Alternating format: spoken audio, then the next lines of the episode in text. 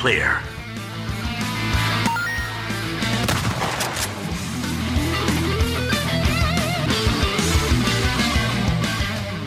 Detonado começando mais um episódio. Eu sou o Rodrigo Ferro, estou aqui com o André Dias. Eu queria dizer que o Buck Barnes é que nem o Wesley Safadão. Depois que cortou o cabelo, eu não consigo mais chamar ele de soldado invernal nem de nada. Rodrigo Galho. E aí, pessoal, eu vim aqui dizer que o Ferro me trouxe aqui para ser o hater de novo. A gente, a gente monta a pauta de podcast, aí vamos gravar esse? Aí eu digo não. Aí ele vai lá, vamos sim, chama convidados para me massacrar. E as nossas convidadas, Mai Eu sempre fui Team Cap. e Fernanda. Eu acho que eu nunca gritei tanto de ódio com alguém como eu gritei pro John Walker. É isso, gente. O André está de prova que toda vez que ele aparecia, eu falava: vai tomar no.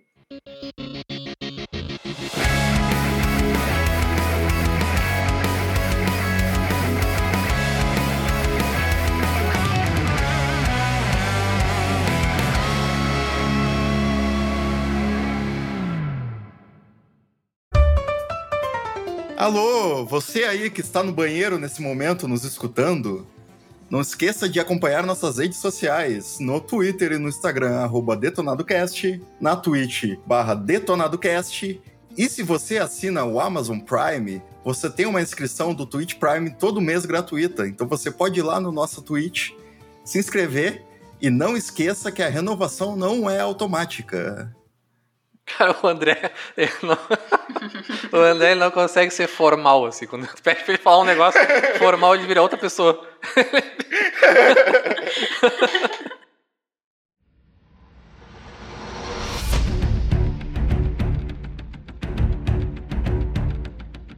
E no episódio de hoje, então, vamos bater um papo aí sobre Falcão e o Soldado Invernal, segunda série da Marvel aí lançada no Disney Plus. Veio aí na cola ali da WandaVision. Acho que a gente ficou uma semana sem nada e depois já veio essa série, que foi um pouco mais curta, né? finalizou com seis episódios. E na verdade até ela tinha sido gravada a primeira, né? Ela seria a primeira série a ser lançada da- dessas da Marvel. E por conta do Covid, dos atrasos e tal, ela acabou sendo a segunda ali, vindo depois de WandaVision. E assim como em WandaVision, né, que a gente vê né, o que, que aconteceu com a Wanda ali, né, no período pós Vingadores Ultimato. Aqui a gente segue os passos do Falcão, né, após receber ali o escudo do Capitão América, né, no final de Ultimato. Quem não viu Ultimato já tem um spoiler aí, mas acho que não tem ninguém que nunca viu Ultimato. E também do Soldado Invernal, que a gente não sabia o que tinha acontecido, a gente ficou sabendo que ele recebeu o livrinho do, do Capitão América lá de presente. O Death Note. E o escudo, que o Capitão América deu o escudo pra ele num, num saco de. numa sacola de feira. Então aqui esse, esse escudo.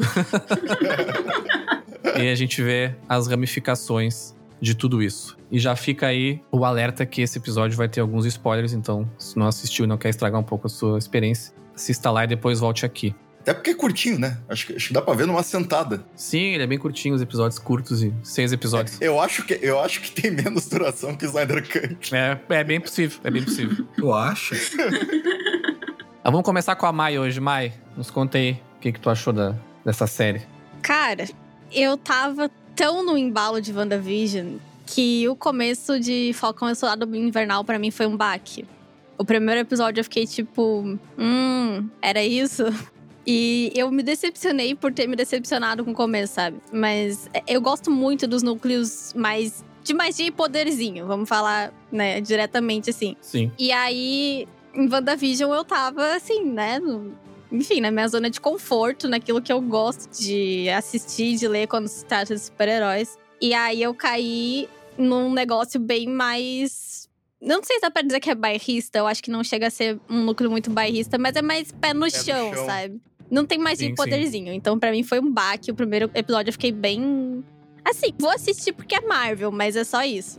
Mas do segundo em diante eu recuperei, assim, aquela ressaca que eu tava e entrei, entrei melhor, assim, no universo da série. E, cara, eu gosto muito de Marvel. Então eu vou estar sempre ali pra dar o meu biscoito pra eles. E eu acho que a série acabou surpreendendo muito no desenvolvimento. É, para mim, que comecei tão desestimulada, assim. E também por ter menos tempo de, de duração do que WandaVision, né? A gente teve dois episódios a menos, então. Acho que ficou um, um pouquinho atropelado, mas menos do que eu imaginava, em função dessa redução de tempo. E eu, eu, acho que, de forma geral, eles conseguiram tocar em assuntos bem importantes, sabe? Assim como em WandaVision, a gente teve uma questão de abordar principalmente luto, né? Sim. E, e responsabilização de atos. E foi um, uma faceta bem legal da série. Eu acho que em Falcão e Soldado Invernal eles conseguiram de novo trazer algum ponto de discussão social, assim, relevante, né?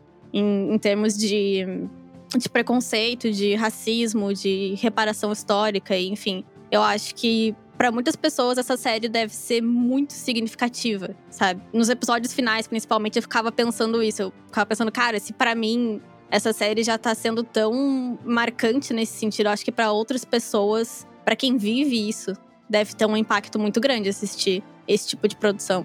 Eu tive essa mesma sensação, assim. Na verdade, a minha expectativa para essa série era bem tiro, porrada e bomba, assim eu tava pensando em que ia ser um máquina mortífera da Marvel, assim, sabe? Era só dois caras brigando com todo mundo durante seis episódios. E eu já tava bem tranquilo com isso, assim. Acho que a expectativa da galera, até com relação ao WandaVision, o WandaVision era muito, além do, do, do, tema, né, ser outro, ele tinha muito aquele ar de mistério, né? Cada episódio gerava um mistério e tal, o pessoal ficava conversando bastante. Esse nem tanto, né? Eles colocaram alguns mistériozinhos ali que eu acabei não achando tão legal e ficou meio, meio clichêzinho, assim.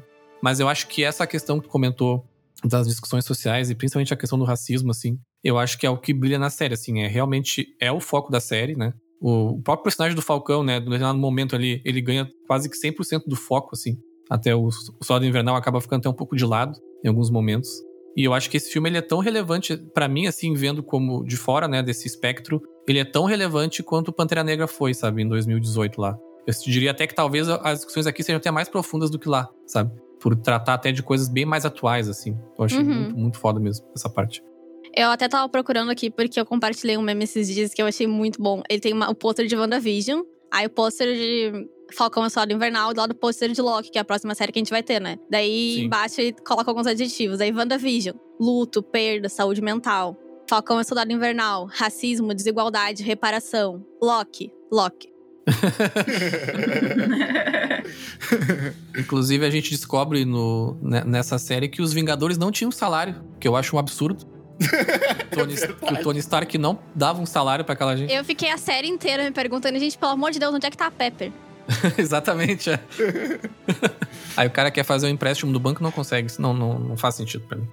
Fiquei, eu fiquei com dó. São pagos pela gratidão. É... Olha, o roteiro forçou, o roteiro forçou ali, mas tudo bem. Não faço meu pano. É, eu acho que eu gostei mais de Soldado Invernal justamente pelo. Fazendo o antagonismo do que a Mai falou no início ali, né? Que era a questão que ela curte muito mais essa questão mais mística, mais de magia, poder. Eu, do lado da Marvel, sempre curti mais a parte mais pé no chão. Até o próprio Capitão América, se tu for ver, ele é um personagem muito mais pé no chão, sabe? O único poder que ele tem é a super força e também não é uma super força de um Superman. Ele tem o poder da palavra. é, o poder da palavra e da defesa, né, com o escudo. Então eu acho que aquele núcleo ali foi como uma continuação, né, da história dele, do, dos personagens que estavam em volta dele. E com certeza o primeiro episódio foi mais devagar, mas, cara, e, e também o que ajudou foi que o Soldado Invernal é um dos meus personagens favoritos da, da Marvel. Então eu acho que, que segurou muito bem a série, assim, para mim. E por ela ser mais curta, foi um divertimento mais rápido também. E como vocês falaram, por todas as questões raciais que ela aborda, eu acho que foi uma boa continuação do que, o que foi começado lá pela Marvel no, no Pantera Negra. Né?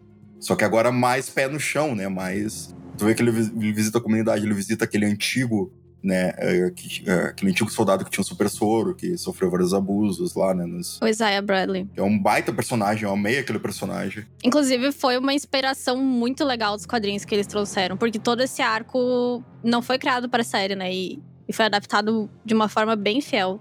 Ele já foi Capitão América, né, nos quadrinhos também. Uhum.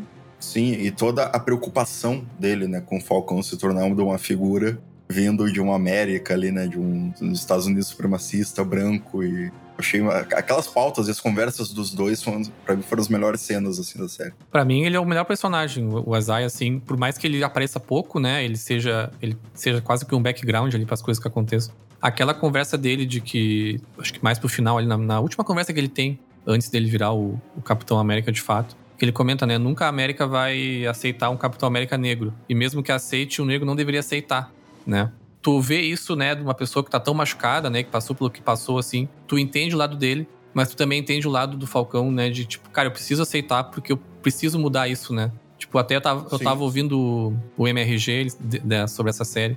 Eles comentaram uma coisa que eu gostei bastante, que o Falcão, ele, é- ele é um, um novo Capitão América pra uma nova América, né? Tipo, o Steve Rogers, ele era o símbolo daquele, daquela época que ele viveu lá na Segunda Guerra Mundial. Inclusive, eu acho que nem deveria ser o mesmo nome, sabe? O nome do. do o, o brasão do personagem ali não precisaria ser Capitão América, né? Poderia ou continuar sendo Falcão, ou enfim. Até pra simbolizar essa nova era ali, né?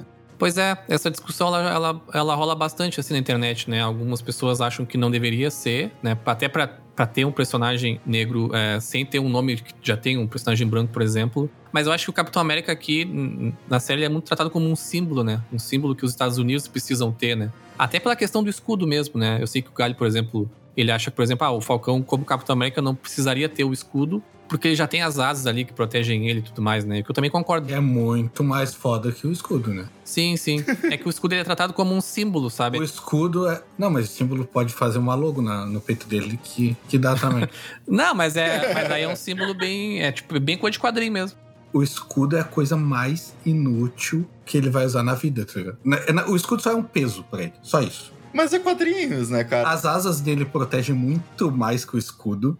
Aquele escudo atrapalha pra fechar a asa na frente pra proteger ele na real. O escudo protege muito menos áreas que as asas dele. Ele não precisa ficar atirando porque tem passarinho aquilo pra tirar por ele. Passarinho. O passarinho, o drone. Não tem sentido nenhum. American Bird. Essa série eu resolveria com um diálogo. O Falcão chega e diz assim: Bah, meu, o que, que eu vou fazer com esse escudo? Vou, vou dar pro governo. Para com isso, meu. Tem um bruxo que faz um- vai fazer uma, uma roupa massa pra combinar com esse escudo aí. Enfim, acabou a série. Acabou. Primeiro episódio. Vou dar os créditos. Derrete, derrete faz uma roupa.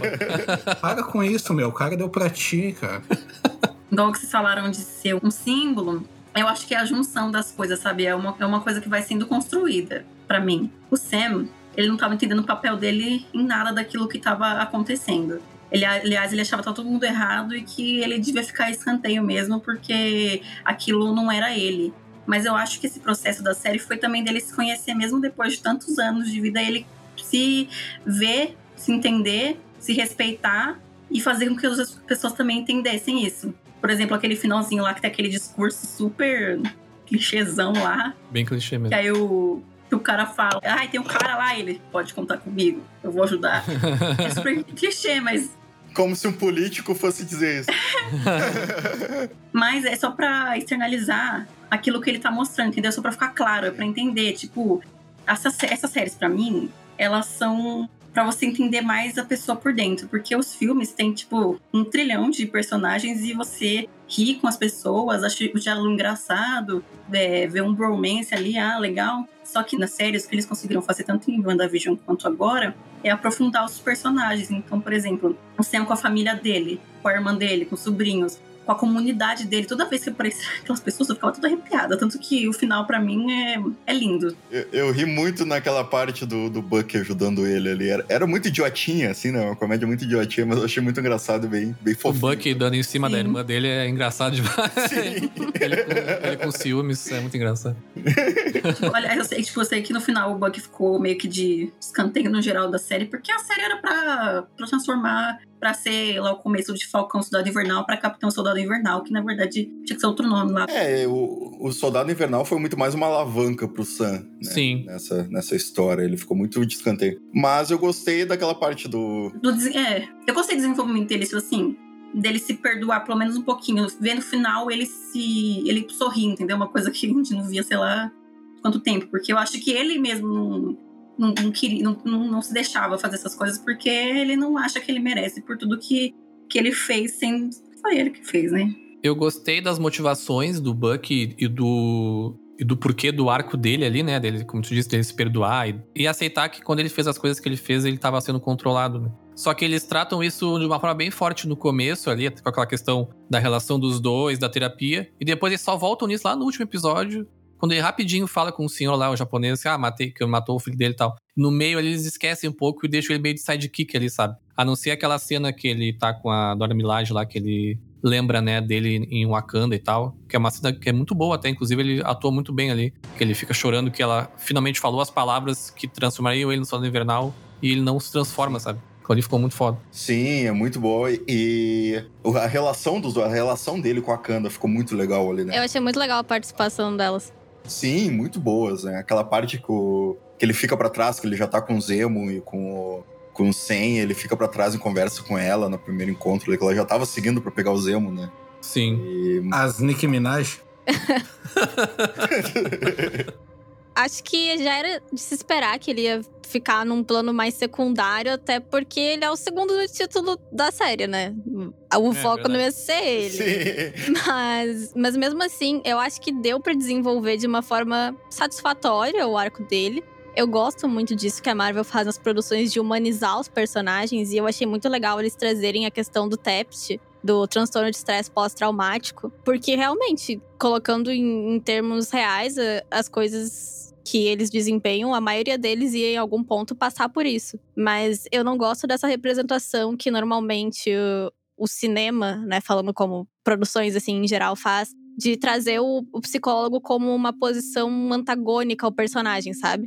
Como um ponto de desconforto, como algo que ele não gosta, que ele faz forçado, que Terapeuta na ficção nunca é bom. É, é muito engraçado eu, isso, sabe? É. como estudante de psicologia, me sinto incomodada e acho que esse tipo de representação é ruim, sabe? Porque acaba distanciando as pessoas de buscar ajuda, acaba não incentivando a cuidar da saúde mental, que é tão importante quanto a física.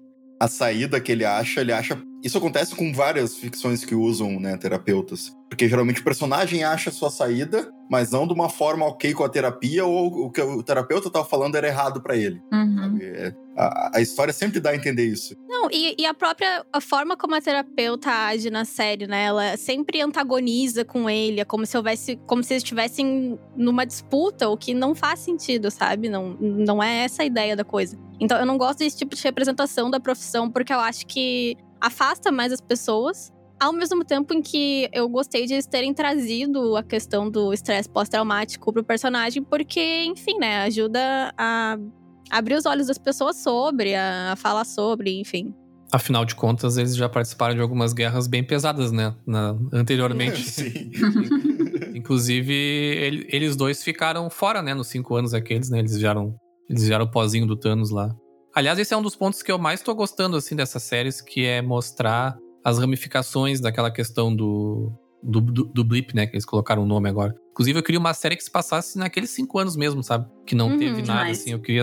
Talvez aconteça isso ainda. Acho que eles vão explorar de alguma forma. Valeria muito a pena assistir. Ia ser bem massa. Mas eu vou ver se ele tá certo. Porque eu acho que isso faz parte dos grandes três. Que grandes três? Os grandes três: Que grandes três? androides, aliens e magos. Isso não existe. É claro que existe. Não existe, não. Sempre que lutamos, enfrentamos um desses três. Quem você tá enfrentando agora? O Gandalf? Olha, como é que você sabe sobre o Gandalf? Eu li o Hobbit em 1937, assim que foi lançado. Então você me entendeu. Não, não entendo. E, e, e a Night City lá, melhor que do Cyberpunk 2077, Madripoor. O pessoal achava que apareceu o Wolverine lá. É, mas a galera, cara, isso é gostar de se iludir. Ah, eu queria ter visto mais. Eles não entenderam que a Marvel não faz nada disso, né? É a mesma viagem de dizer que o quarteto ia aparecer em WandaVision. Não vai, gente. Isso são, são, são cartadas muito grandes pra entrar, assim, com uma participação numa série limitada. Não vai ser dessa forma que vai aparecer. Isso, isso só a DC faz, com Flash aparecendo na série do Flash. é verdade. Cara, Madripoor ali, não, na verdade, não teve muita coisa, né? Tipo, É, foi mais uma apresentação pro, pra esse universo. é, exatamente. É, pra tornar oficial, né? Então, Isso eles estão fazendo bastante nas séries, é, que é legal, é que eles estão inserindo as coisas ao pouco pra gente já ficar acostumado a saber que vai vir mais no futuro. Eu gostaria de uma série só naquela cidade. É bem legal, aquela cidade é bem legal.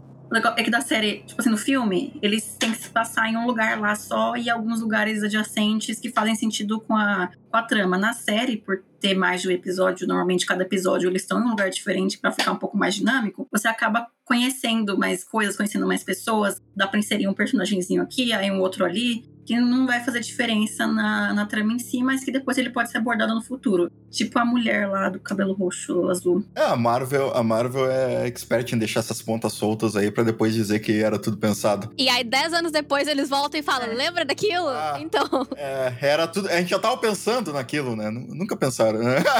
Não, mas isso, isso é inteligente da parte deles porque eles jogam as coisas. Se for bom pra eles, eles vão lá e usam. Se não foi, foi um. Se não for, olha, eu nunca me comprometi, eu não falei nada, isso foi viagem da cabeça de Eu vocês. só coloquei lá. Eu não É falei. um easter egg, só que.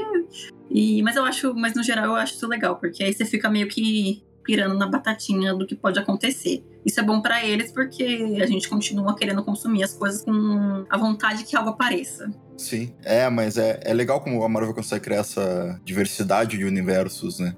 Porque a gente tem a Wakanda, que já é na Terra e é totalmente diferente da Terra. A gente tem agora as partes fora do planeta, né? Com os Guardiões e com a Capitã Marvel e tudo. E tem mais uma outra cidade dentro da Terra que também não parece estar dentro da Terra, que é totalmente diferente, né? Sim. Então já tem a variedade de cenários que eles conseguem criar com coisas interessantes é legal, né? Só foi meio decepcionante aquela questão do Mercador do Poder ali, né? Esperava mais.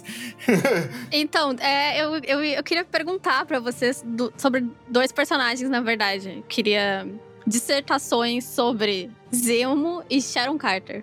É, não precisava. Pros dois. Eu achei uma sacanagem que fizeram com a Sharon Carter nessa série. Esse, isso da Sharon, eu, eu entendo que eles estão tentando mostrar uma, uma ambiguidade na personagem, mas é uma coisa que me deixou um pouco confusa. Eu vou falar assim: que ela ficou com ódio no coração com um negócio lá, que mancha um pouquinho o nome da família, enfim. Eu achei que eles fizeram, eles fizeram isso assim, pra ser uma surpresa, tipo, nossa, ninguém imaginaria que seria ela. Nossa, mas foi a pior surpresa do universo, porque. Pra mim ficou, ficou óbvio. Antes, pra mim, bem antes, ficou bem óbvio. Só dela lá no- no- na festa, levando eles na festa lá, pra mim ficou óbvio. melhor, melhor, cena da, melhor cena da série é o Zemo dançando. Nossa, sim. O problema do podcast é que não tem como botar o GIF do Zemo dançando. Mas eu tô dançando, tá, gente? Vai ser a capa do episódio. Ah, tá, não. Então, aí tudo bem. Mas eles queriam mostrar uma ambiguidade nessa personagem pra que tivesse, por exemplo, uma pessoa que a gente tinha certeza que era boa, não é. Igual aquele finalzinho lá, cena, aquela cena pós-crédito dela lá, reprisando o papel dela em Revenge, né? Igualzinha. Que ela fez aquela série que, ela, que era só sobre, sobre vingança, que ela era a, a principal. A Emily Thorne. Então, eu percebi É. que todo o grupo de cinco fãs da Sharon Carter ficou muito revoltado com esse plot.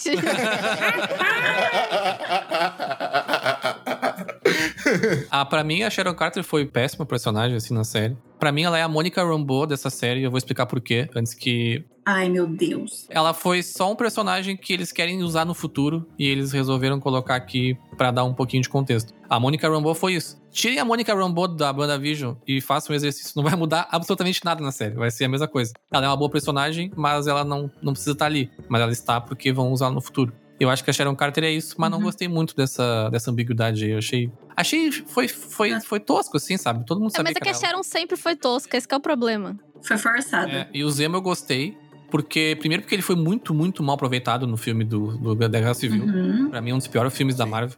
E ele nem era barão lá, ele não era nada, na verdade. Ele é só um cara qualquer que, tipo, tá, ele tinha a parada do. que ele odeia super-herói, ele continua com isso aqui. Mas aqui ele dá mais. Ele consegue dar um pouco mais de, de motivação, assim.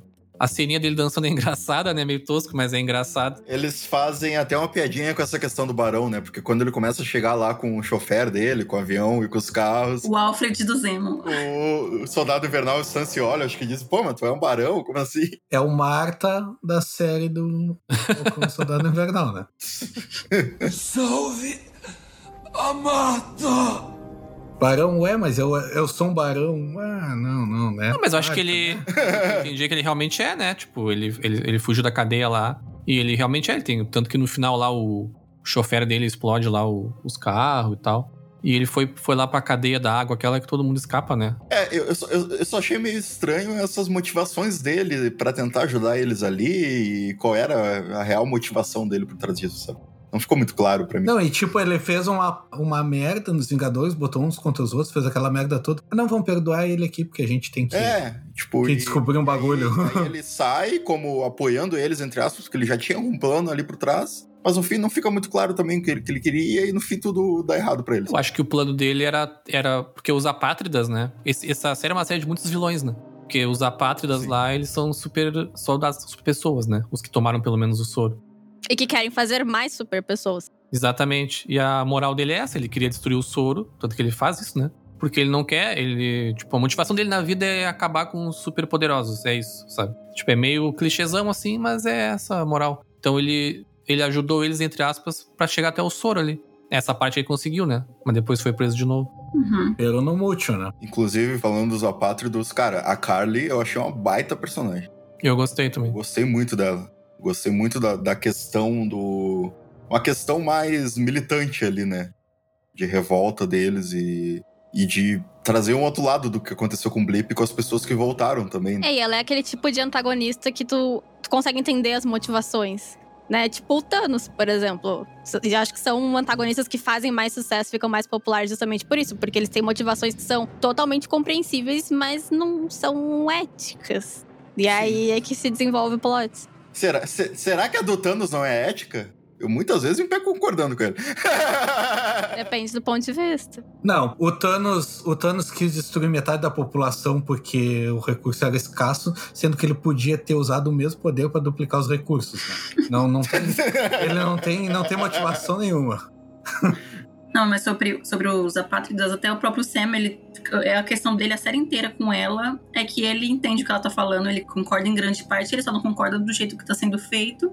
E ela não entende isso porque ele é um super-herói já e ela acha que tá contra ele, ele está contra ela, né? Mas ele sempre ele fala, ele conversa com ela, ele sempre tenta dialogar com, com ela é, sobre isso, né? Então, igual o finalzinho lá que chamam eles de terroristas. E ele fala que não, não é pra chamar eles de, de terroristas, eles tinham uma causa, só que o, o problema foram os meios. É, é, é exatamente o que eu tava pensando. É aquele velho dilema, né? Os fins justificam os meios. Que é velho clichê, mas que sempre funciona. Mas isso não, isso não define um terrorista. Ele sempre tem uma causa e ele usa de meios não ortodoxos para chegar nessa. Depende, é, depende É. do terrorista. De certa forma, né? Mas essa discussão dos apátridas, ela também tem um pouco de relação até com essas discussões de imigração, né? No, no, no mundo, assim, né? De os países não deixarem entrar e tudo mais. Cara, é, é o que eu ia dizer, é, tipo, é totalmente atual. Se, a gente vê a questão da Palestina, que acho que estourou mais ou menos na época que a série tava saindo, aí é um paralelo até legal de fazer isso. Sim. E eu acho muito legal que eles tratem que o Blip uni- unificou o mundo de certa forma, né?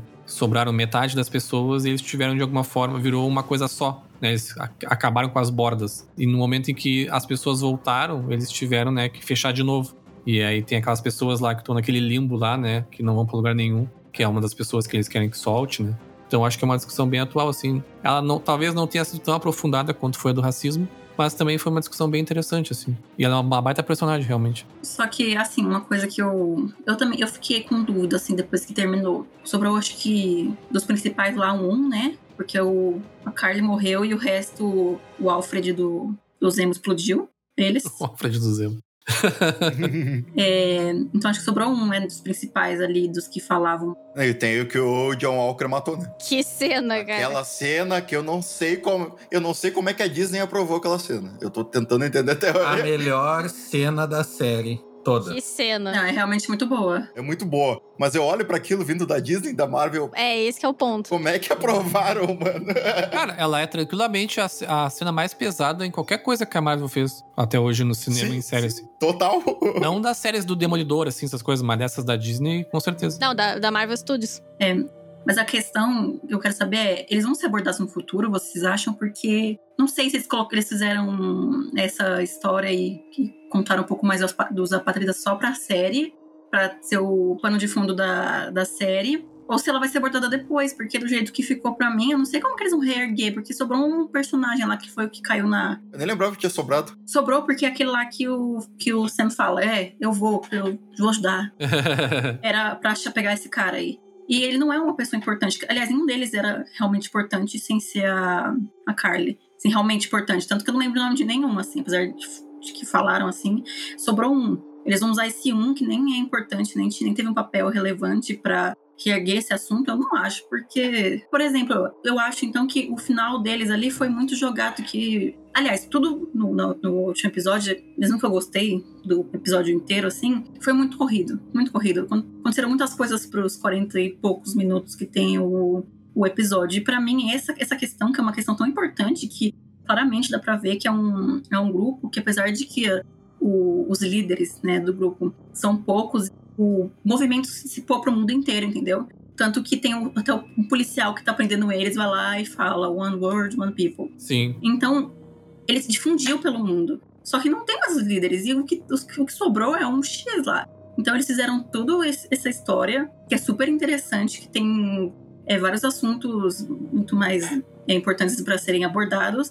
E eles vão jogar, tipo, eu não consigo ver eles reerguendo esse, esse assunto, mesmo que seja uma coisa tão importante. Sabe? Eles deixaram, tipo, eles fizeram, mataram a Carly, é. Ah, legal, acabou. Eu, eu não, não, era um assunto que dava pra ser tão jogado assim, eu acho. Então, mas se tratando de Marvel, eu diria que nada definitivamente acabou. Tudo pode ser reusado em produções futuras. Não, com certeza. Eu acho que nada do que a gente vê agora e, de certa forma, tiver um encerramento é definitivo. É, com certeza. Embora eu acho que para mim ficou bem fechado aquele arco ali, assim. Eu achei corrido também a série. Tanto WandaVision quanto essa série, elas ainda pecam na questão de ritmo. Eu acho que a Marvel ainda não acertou exatamente no ritmo, assim. Acho que WandaVision precisava de mais um episódio para ficar mais fechadinho. Uhum. E essa aqui também, assim. A, o próprio arco do John Walker ali, ele, ele para mim, assim, tava sendo um arco muito, muito bom mesmo, assim, até a, a, virada dele. E no último episódio, do nada, ele vira outra coisa, assim. Tipo. É redenção express. A redenção dele, para mim, foi a pior parte de todo o personagem, assim. E aquela introdução da Madame Hydra foi estranha. A do Seinfeld. ah, sim, que patrocina ele. É, aquilo ali foi muito bizarro também. Né? É, a Sugar Mom. Ele vira qual personagem mesmo? Que eu sempre esqueço o nome. É o. Agente americano. Agente americano, é. Que na verdade, pelo que eu entendo, o, o, o agente americano ele também é oficial do governo, né? Ele só vai numas missões diferentes, assim. Ele, ele no começo, ele é mandado pelo governo para missões em que eles não poderiam mandar o Capitão América, né? Uma coisa mais por baixo dos panos. Isso, exatamente. Ele é o Capitão América Black Ops. É, mas Isso, é que é. aí, em dado ponto ele chuta o balde total e vida louca. E aí corta relações com o governo e fica doidão. É o, é o Capitão América, como é que é aquela aquela empresa de mercenários famosos dos Estados Unidos lá, o galho? Uh, Blackwater. O Capitão Blackwater. ele, é uma, ele é o Marquito, né, do Ratinho. Eu acho que. As, as, produtoras de filmes têm que entender que personagens que. Tipo, que tem a máscara do Capitão América, pro Batman, tu tem que escolher o ator único e especificamente pelo queixo. Ó. De acordo com o que fica na máscara, né? Nossa, ele ficou muito estranho. Pra mim não é. O Marquito é o, é o, é o venho do Up. Também o venho do Up, é. Mas, mas eu acho. Será que isso aí não foi intencional? Porque. Tá, ele não pertence àquilo ali, tá ligado? Pode, pode ser, ser, também, pode ser, é. é. Então, tipo, para mim, quando eu vejo, parece muito uma pessoa. É exatamente isso. Uma pessoa que pega a roupa da outra e não serve nela, tá ligado? E não serve uhum. nela, é. Só que a roupa do final dele é exatamente a mesma preta, tá ligado? Até ele fala isso. Tanto é que, se tu vê, ele faz tudo, entre aspas, errado do que o Capitão América faria. Uma das cenas que eu acho mais foda é quando ele começa a salvar o Semo e o Soldado Invernal lá. Cara, eu acho muito foda. Porque eles estão passando baita sufoco, daqui a pouco chega o, o cara, ele chega de helicóptero, acho que é, né? E começa a salvar eles, e eles, opa, não, tu não pode nos salvar, porque, tipo, a gente é o foda, tá ligado? E aí daqui a pouco ele puxa o escudo e tira uma arma. Cara, eu achei muito foda aquilo. e tinha uma pistola, como assim? Capitão América com pistola, saca? Eu achei Sim, muito massa. Muito e aí eu tenho uma reclamação aqui, porque ele era um bom Capitão América, motivado. Ele quis ser amigo deles e essa panelinha dos Vingadores aí não deixou. é verdade, é verdade. Se tivessem aceitado ele no grupo, não, vamos ser que nem tu. Não, a gente é junto, todo mundo irmão, todo mundo igual, não. Eles acharam que eram superiores a ele, não quiseram ele na panelinha da Marvel e ele ficou mal por causa disso. Esse é o meu disclaimer. Isso é o que o bullying faz com as pessoas, viram? É, exato. É isso aí. Exatamente. Mas eu tava olhando aqui, o ator usa barba. Era só não ter tirado a barba dele que ficava bem melhor. Ah, bem melhor, é verdade. Mas ele aparece com uma barba em alguns episódios. Uma barbinha, é. Curtinho assim, mas, bah, cara, o Capitão América usando arma e com barba, bah, não dá. É muita chinelagem. Mas é isso, É, pra- é isso que eu, é isso que eu acho. mas é isso que eu achei massa. Pra mim, é o melhor personagem da série de longe, assim. De longe. Eu gostei bastante. Eu só achei meio corrido o final ali. Eu É. gostei do personagem, eu gostei. É, ele é tipo o Kylo Ren no Star Wars, tá ligado? Ele é Uhum. tão ruim que é bom, saca? ele, ele cumpre o papel dele bem ali. E pra mim, as melhores cenas que teve foi com ele, né? Eu não queria que ele ficasse legalzinho no final, sabe? Eu queria que ele continuasse naquela É. vibe que ele tava. Só que, bah, do nada ele tá fazendo piadinha e coisa assim. Foi muito do nada, assim, sabe? Pra mim, aquilo da ambiguidade que eu falei da, da Sharon que deu errado, pra mim nele tava dando certo. Porque Sim. o propósito dele no, no terceiro e no quarto, no quinto episódio, era a gente fazer a gente odiar ele e xingar ele. E que foi o que ele fez, porque eu fiquei xingando, ele aparecia, eu, eu começava a bufar de nervoso. Mas não é porque eu odeio o ator ou odeio o personagem, mas era o propósito dele lá. É mostrar os dois lados, da, lados dele. O lado dele lá com a, com a. Qual é o nome do amigo dele? Que Vamos chamar ele de São Wilson versão pirata. Battlestar. Bah, é muito, é muito nome de série tipo The Boys, tá ligado? Tipo. É verdade. Aliás, então, por exemplo, ele no The Boys, ele, ele foi feito. Ele, se tivesse ali uma equipe igual The Boys ali na Marvel, perfeito, entendeu? A Marvel nunca vai ter um depois. Aliás, o cara que morreu lá pra, pra ele, lá na, na, na praça, claramente não assistiu Batman vs Superman, porque sabia que pra não morrer ali, ele tinha que saber o nome da mãe do John Walker. É isso. Digamos que seja, não sei, Marisa. Aham. Aí vai dizer, ah, save Marisa. E aí ele, tudo ia ficar bem. Marilene. Olá, Marilene. Faltou o Snyder naquela cena, naquela cena ali. quando ele bate com o escudo e levanta aquele slow motion fazendo a volta nele assim. E o sangue caindo, assim. É, que nem no filme do Deadpool, tá ligado? Que é satirizado e mostra a bunda do Deadpool e tal. Só que nele, ele com o escudo assim, o sangue caindo em câmera lenta e a câmera fazendo a volta. Assim. Exatamente. Pra mim, aquela cena ali é- dava um quadro. O Galho tanto criticou o Snyder, agora tá, tá amando aí, né? O mundo dá voltas, né?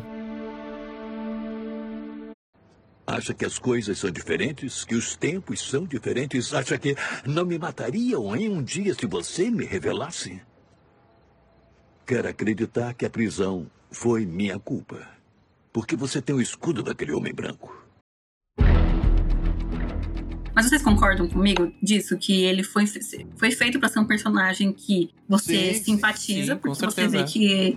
Cara, ele, Ele tá- teria terminado Por como o exemplo- melhor personagem da série pra mim se não tivesse aquela redenção. Pra mim, sabe qual foi a melhor cena dele? Pra mim, de verdade, foi quando eu falei, ah, eu odeio ele, mas, mas ele não tá tão errado assim. É naquela corte lá que tem que ele só, ele só fala, eu só fiz o que vocês me mandaram. Eu só fiz o que vocês me mandaram e eu que me ferrei. Era o dever dele. É, sim, porque ele era militar antes, né? Ele era o cum- cumpridor de ordens do governo, sabe? Sim. Vou fazer um parênteses muito, muito rápido, que eu sei que quase ninguém vai entender, mas eu vou fazer. Porque eu, eu me sinto Uhum. no dever de fazer. Quem me conhece sabe que eu sou a maior fã do mundo de Os Miseráveis. Que é um musical, barra livro, barra batanã. Tem um personagem que é o Javert, que ele é um policial. E o, no musical passa muito isso, e no livro, mais ou menos, mas é que eu tô lendo. Mas no musical passa muito isso, que o. Ele tem uma música que ele fala que o propósito dele no do, do mundo é o dever, o dever dele. Então, tudo que ele faz é com o dever que ele tem na polícia e com Deus, lá, que ele acha que é com Deus. Então, por exemplo, quando ele se sente que ele tem que perdoar alguém, ou que ele se sente que a pessoa não tá tão errada, ele acha que ele tá errado porque isso vai contra o que ele acha que é o dever dele. Então, por exemplo, ai, vou falar um spoiler, mas vocês não estão nem aí, ninguém vai, ninguém vai ver mesmo. É, ele se mata no final porque ele, o Jean Valjean, que é o principal, ele sabe que o Jean Valjean tá certo. Só que aí ele não consegue entender, entendeu? Ele não consegue colocar na cabeça dele que o dever dele como policial, o dever dele como ser humano, eles podem divergir. Então ele se mata porque ele não aguenta que outra pessoa esteja certa.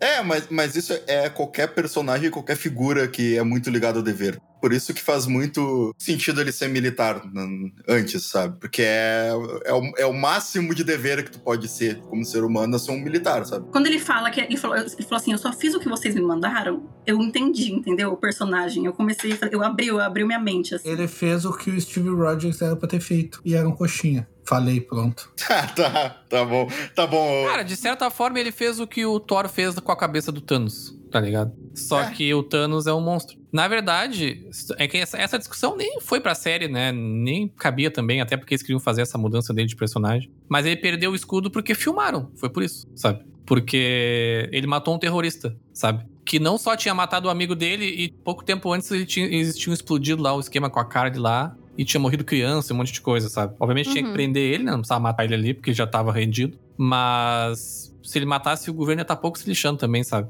Sim. Então, mas aí, cara, pro é, eles deixaram ele de ser o Capitão América pra, pra não pegar mal com, com as pessoas e tal, com a opinião pública. É uma discussão legal também. É, na verdade, a discussão é exatamente essa, né? Ele matou o cara como o Capitão América. O Capitão América matou um cara. Exatamente, é. Se a gente levar pro lado realista, o Steve Rogers matou muito mais gente derrubando prédio e fazendo essas coisas nos outros filmes do que ele que matou um cara ali. Não, sem falar os danos à propriedade, né, gente? Exatamente. Mas a discussão é justamente essa. Tava sendo filmado.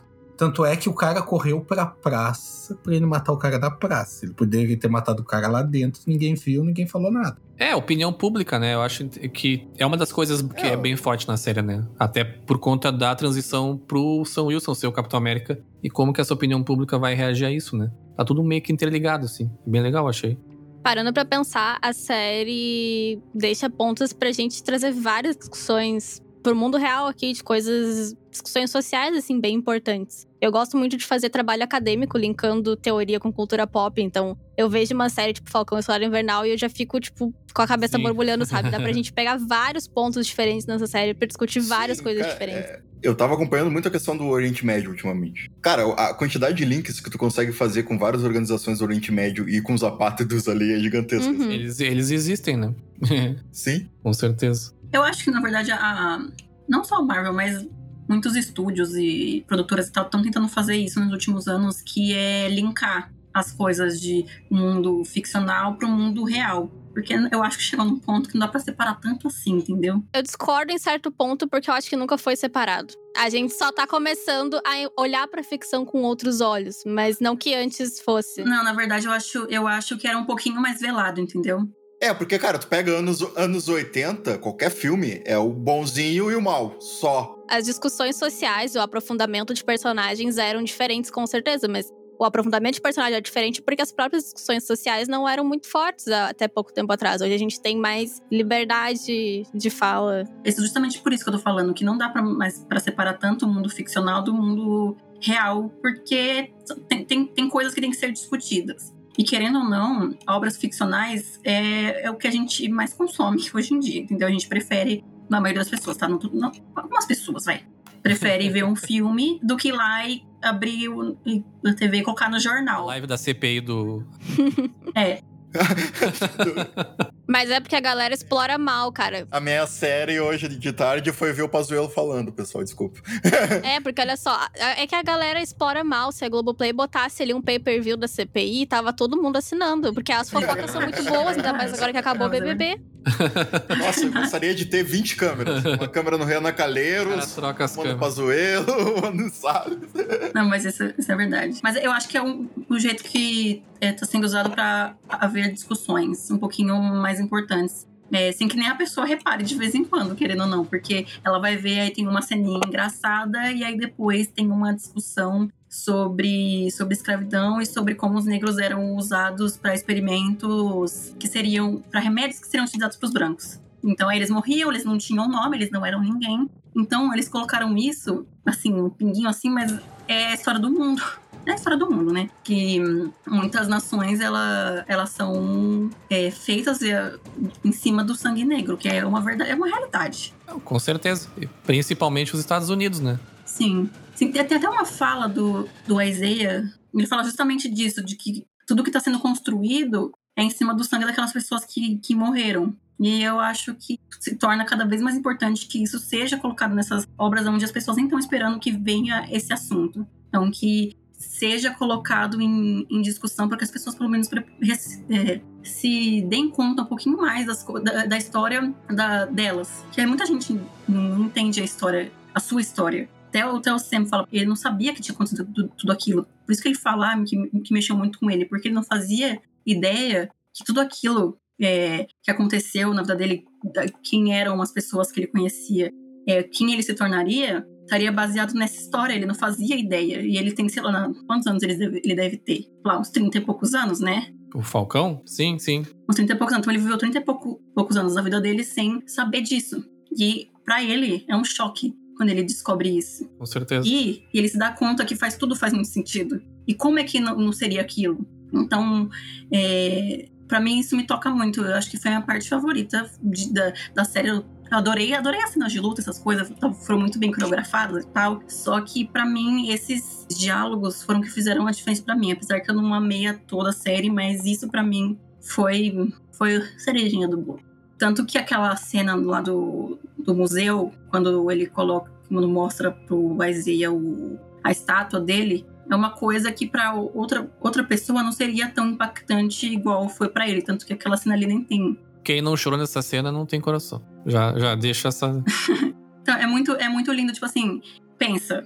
Ele foi num museu que tem 430 milhões de fotos do Steve Rogers. Ele cagou, entendeu? Foi apagado da mente dele e ele viu lá ele. Ele se viu num monumento, num lugar de destaque. Então, assim, ele cagou pro que tava assim em volta, porque aquilo para ele não tanto faz, aquilo não é a história dele. E ele conseguiu um destaque para a história dele, que alguém, que as pessoas soubessem que ele, ele existiu a diferença que ele fez. Exatamente. E pra mim a série, a série é isso, entendeu? Eu acho que para mim, eu acho inteligente que a Marvel tá fazendo de, como vocês falaram mais cedo, de colocar essas pautas tão importantes usando o universo cinematográfico da Marvel lá, tá lá, tá lá, mas eles usaram o universo para falar de outra coisa. É que a, a Marvel sempre foi isso. A Marvel é isso desde sempre, como editora de quadrinhos. Ah, das, do, dos quadrinhos eu, eu tô ligada. Mas infelizmente os quadrinhos das pessoas não.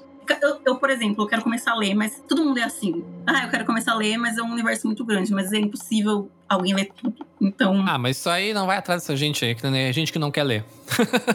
é. Não, mas é que eu acho que os quadrinhos, infelizmente, eles não são. As pessoas não veem como uma coisa acessível. E aí acaba que não é uma discussão que roda na internet, que roda no mundo. De vez em quando, por exemplo, tem, a, tem um quadrinho que bomba, aí alguém faz uma postagem, um, faz algum. É, escreve em algum site, alguma coisa, posta no Twitter, e aí sim, essa informação ela é discutida, é difundida, e a gente consegue espalhar um pouquinho para quem não tá no mundo do, dos quadrinhos. Eu vejo bastante vídeo, eu vejo bastante gente falando disso, mas de de como os quadrinhos eles são pautados nisso, que a, a parte da ação é uma coisinha assim, tem muito mais aprofundado, né? Mas infelizmente não é tão acessível para todo mundo, mas é porque as pessoas acham que não é, né? Porque não seja em si, mas acaba que é um pouquinho separado, porque por exemplo, para mim nos filmes eles tentam ao máximo, né, fazer com que algumas discussões sejam feitas e que alguns personagens sejam aprofundados, só que não tem tempo suficiente para isso, então eles escolhem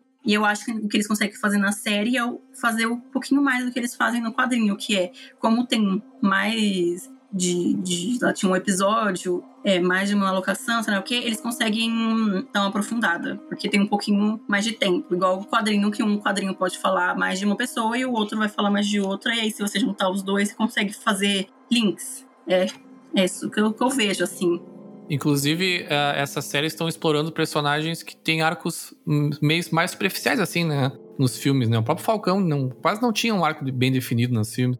O Soldado Invernal tinha um pouquinho mais. Eu acho que agora é a oportunidade de, né, de explorar mais esses personagens. Porque os outros a gente já viu bastante, né? Inclusive a que eu queria perguntar para vocês que a série ela termina, obviamente, né? Até no último episódio ali, né? Vira o nome, né? É Capitão América, o Soldado Invernal. Inclusive, no lançamento do último episódio, a Marvel já anunciou o Capitão América 4, né? Que já tá em pré-produção com os roteiristas da série. E eu queria saber de vocês o que, que vocês acharam quando finalmente o Falcão apareceu ali de Capitão América. Tanto a roupa quanto, enfim, tudo ali. O que, que vocês acharam disso? Eu praticamente gostei bastante também. Eu adorei. Eu, eu gostei muito também. Eu acho que acompanhar a construção desse novo Capitão América é o que dá um peso muito grande para isso. E, enfim, eu me acho suspeita para falar porque eu acompanhei essa construção até nos quadrinhos, então eu não consigo, sim, sim. sabe?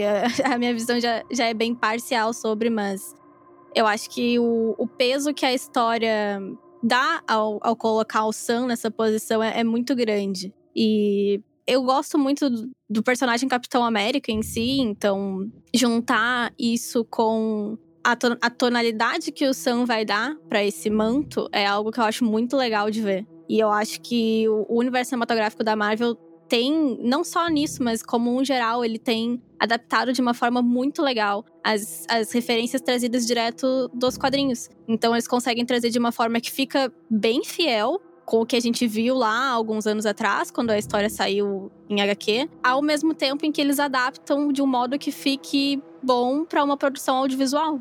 O que já aconteceu em WandaVision, agora a gente teve de novo em Falcão e Soldado Invernal, né? Várias cenas de referências diretas. O próprio desenvolvimento e construção dos personagens, seguindo por caminhos é, semelhantes ao que a gente já viu em arcos de HQs. Então, eu gosto muito do Sam Wilson, né? Assumindo o mando de Capitão América. Acho que tem um, um peso de representatividade muito grande. Inclusive, parafraseando de novo o podcast do MRG que eu ouvi sobre esse episódio, eles comentam uma coisa que até eles comentaram, eu não tinha me ligado, mas depois que eles falaram, eu vi que era isso mesmo. Essa série é uma das coisas mais quadrinhos, assim, que a Marvel fez, sabe? De tudo, assim. Não pelo. Cara, que a gente, né, as lutas e coisas a gente tá acostumado a ver. Mas até o estilo de narrativa, assim, tudo, tudo é muito quadrinho, sabe? Quem, Sim. Quem acompanha, assim, qualquer que seja dos quadrinhos, qualquer personagem, sabe que é bem isso, sabe? Tu vê essa série dá vontade de, de ler alguma coisa do Capitão, alguma coisa assim. É muito quadrinho mesmo. E eu fiquei muito com a sensação de que de Guerra Infinita pra cá, isso veio muito forte, sabe? Essas referências Sim. muito fortes e muito fiéis,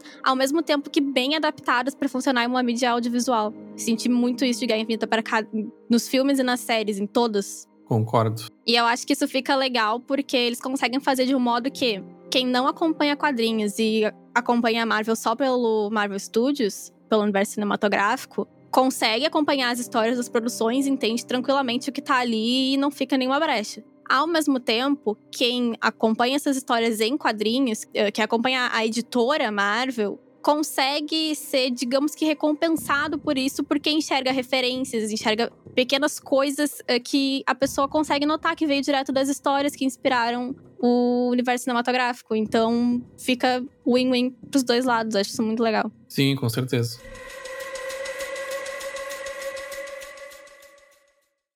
Mas não dá em cima da minha irmã.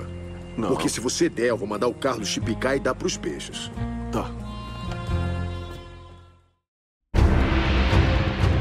Antes de fechar aqui então o nosso papo sobre Capitão América e o Soldado Invernal, que esse é o nome certo.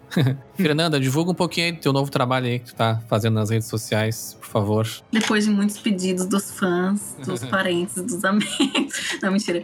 É, eu falei isso hoje no Instagram, que depois de gravar alguns episódios pra cá, eu vi que eu sou capaz de falar das coisas que eu gosto. Então eu fiz um, um Instagram. Pô, que responsabilidade. Eu- já gravei 50 episódios ainda e não me acho capaz aqui. Capaz o suficiente pra pra falar pra outras pessoas, eu acho que é isso. Não, Eu já deixei bem explícito ali no meu Instagram que eu dou opinião que ninguém pediu. E aí já tá avisado, tá na descrição do perfil. Inclusive, Maia, eu peço desculpas que eu criei uma. Eu fiz um post lá no, no Twitter falando sobre os nove filmes do Star Wars. Eu botei opiniões que ninguém pediu, dois pontos Star Wars. Aí depois eu lembrei que tu usava também isso. Não, não tem problema, eu não registrei ainda a expressão. Vou registrar. Não foi, não foi plágio oficial. Foi inspiração. Inspiração, exatamente. Então, eu criei um, um Instagram, é o arroba nerdmoon, underline, é nerd normal, moon de lua, que é M-O-O-N, underline. Eu tenho poucos posts ainda, tenho poucos seguidores, mas tudo bem, mesmo assim eu tô realmente me dedicando a criar os conteúdos. Eu, por enquanto eu falei um pouquinho de Marvel, um pouquinho de alguns animes que eu gosto, um pouquinho de livro também. Vou falar de musicais sim, porque ninguém fala disso aqui e eu gosto muito e eu quero que as pessoas entendam que musical não é só gente em pé cantando. É muito mais aprofundado que isso. A Fernanda é uma das 10 pessoas do mundo que gostam de musicais. Pô, eu gosto de musical. Eu sou uma também. Duas aí, ó. Três. E eu vou difundir a palavra, porque musical é muito mais que isso. E eu ainda vou falar sobre isso lá. Então, me sigam, gente, por favor, que eu tô realmente me dedicando de coração pra fazer conteúdo pra esse Instagram. E é isso, gente. Obrigada. Eu vejo vocês lá. e Mai, tu que já é nossa convidada de longa data aí. Onde é que o pessoal pode te encontrar? Eu- já tenho até ações aqui na, na empresa Exatamente, Detonado Cast. Estou investindo. Até, até hoje eu achei que o primeiro nome dela fosse Dinastia. Não é, que eu uso o sobrenome com. Cara, então, assim, eu, eu tô tendo muita pressão por parte dos fãs pra criar um canal no YouTube, sabe? Assim, tá? Nossa, eu não aguento mais toda hora. Ai, criei um canal no YouTube, um canal no YouTube. Gente, não criei ainda, tá? Não tenho, assim, tempo nem habilidade, principalmente pra editar vídeo. Não sou uma youtuber, então, por enquanto, assim, opiniões que ninguém pediu apenas no Instagram mesmo. Arroba Dinastia Mai, que é uma referência à Dinastia M, que aí já, né, já explica o mistério também, porque eu recentemente descobri que muita gente não, não tava entendendo um pouco direito essa viagem, embora na foto de perfil tá ali a capa do livro, mas é isso, tá? Já, já tá, fica explicado aqui. E é isso, eu falo de cultura pop no geral o que eu leio, o que eu assisti, o que eu jogar. Às vezes algo que também não tem nada a ver com cultura pop, porque assim, se tem uma coisa que a gente não é, é obrigado, entendeu? Inclusive tá na Constituição Brasileira, artigo 5 e é isso.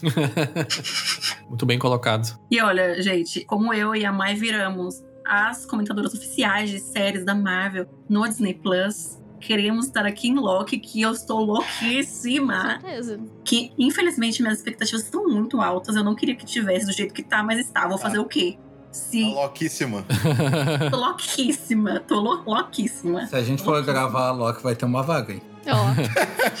Vão estar, sim, convidadas. Inclusive, eu vou tentar uh, convencer os meus sócios aqui a gravar também sobre os filmes da Marvel, né? A próxima Não, vamos gravar. Viúva Negra que tá chegando aí. Ah, não, os filmes eu preciso. Mas as séries a gente vai falar de todas. Ah, tá. Eu, eu pensei que tu quisesse gravar retroativo. Não, não, retroativo não. Dos... Todos Não, dos- Pô, ia dar, ia dar 58 episódios. Não, dos que, dos que vão sair agora. A Marvel em, dois, em um ano e meio vai lançar, acho que oito filmes. É um bagulho absurdo. Eu nunca vi tanto filme. Eu acho pouco, inclusive. Ô, Ferro, eu e o Galho, a gente deixa tu escolher um. A gente grava. Eu, eu não sei como que passou na reunião. Passou porque eu não tava, né? Na reunião de pauta, duas séries da Marvel que ninguém se importa. Bah, que horror isso. Porra! Não, mas e Viúva Negra, minhas expectativas estão baixíssimas. Então, Viúva Negra vai começar assim que Loki terminar, né? Pelo que eu vi. Tem uns dois, três dias de intervalo. Então eu tô assim, porque uma minha expectativa tá lá no céu e a outra tá, tá neutra. Porque já deu tanto problema nesse filme que eu não sei dizer se vai ser bom ou não. É, ele tá pronto faz uns dois anos já. Só quero ver Viúva Negra porque tem um personagem soviético. ah, é o Hellboy, né? o novo Hellboy. Não, meu, é o cara de Stranger Things. É, exato. Ele é o Capitão América soviético. O The Key Harbor. Lembrando que falamos tanto de opiniões que vocês não pediram, a gente fala de opiniões que vocês pediram também, né? Né, Ferro? Essa semana a gente fez uma, uma enquete no Instagram perguntando o que a galera queria ouvir. E sempre que vocês quiserem, podem nos mandar mensagem, sugerindo temas, dando feedback, falando das caneladas, Dizendo pra falar de Marvel. pra falar de Marvel, de DC, de Snyder Cut, que o, que o Ferro adora. Zack Snyder, melhor diretor. Fica o spoiler aí que vai vir episódio de Evangelion, ah, o anime que o André ama amar, que é o anime mais maluco que eu já assisti na minha vida, mas ele é muito bom. Nunca mais eu falto nas reuniões de pauta. Eu quero assistir, mas eu não, não sei se eu tenho a, a capacidade intelectual pra. ah, mas eu assisti. então. O Evangelion, tu vai gostar inversamente proporcionalmente ao quanto tu gosta de si mesmo enquanto estiver assistindo. Se tu tá se odiando, tu vai adorar série. A Mai vai gostar bastante, porque tem uma parte de psicologia fortíssima no, no anime. Não sei se já não viu também, né? Então. Nossa, é, é toda baseada no, no, no, no Jung. Tem no Netflix, mas assim, ó, dá pra ver 15 episódios sem prestar muita atenção. Aí, a partir do 15 até o 23 ver que acaba, aí é um negócio é pesado. mas enfim, mais detalhes no futuro aí, se o Galho deixar. Agora o Galho vai reivindicar aí as nossas pautas. Mas é isso então, pessoal. Ficamos aqui com mais um episódio. E até o próximo e tchau. Eu quero deixar uma reflexão aqui. Pra quem viu a série, o Soldado Invernal ele tem um braço metálico, né? Sim. Do outro lado ele tem o quê? Um espaço para um escudo. Essa é a reflexão.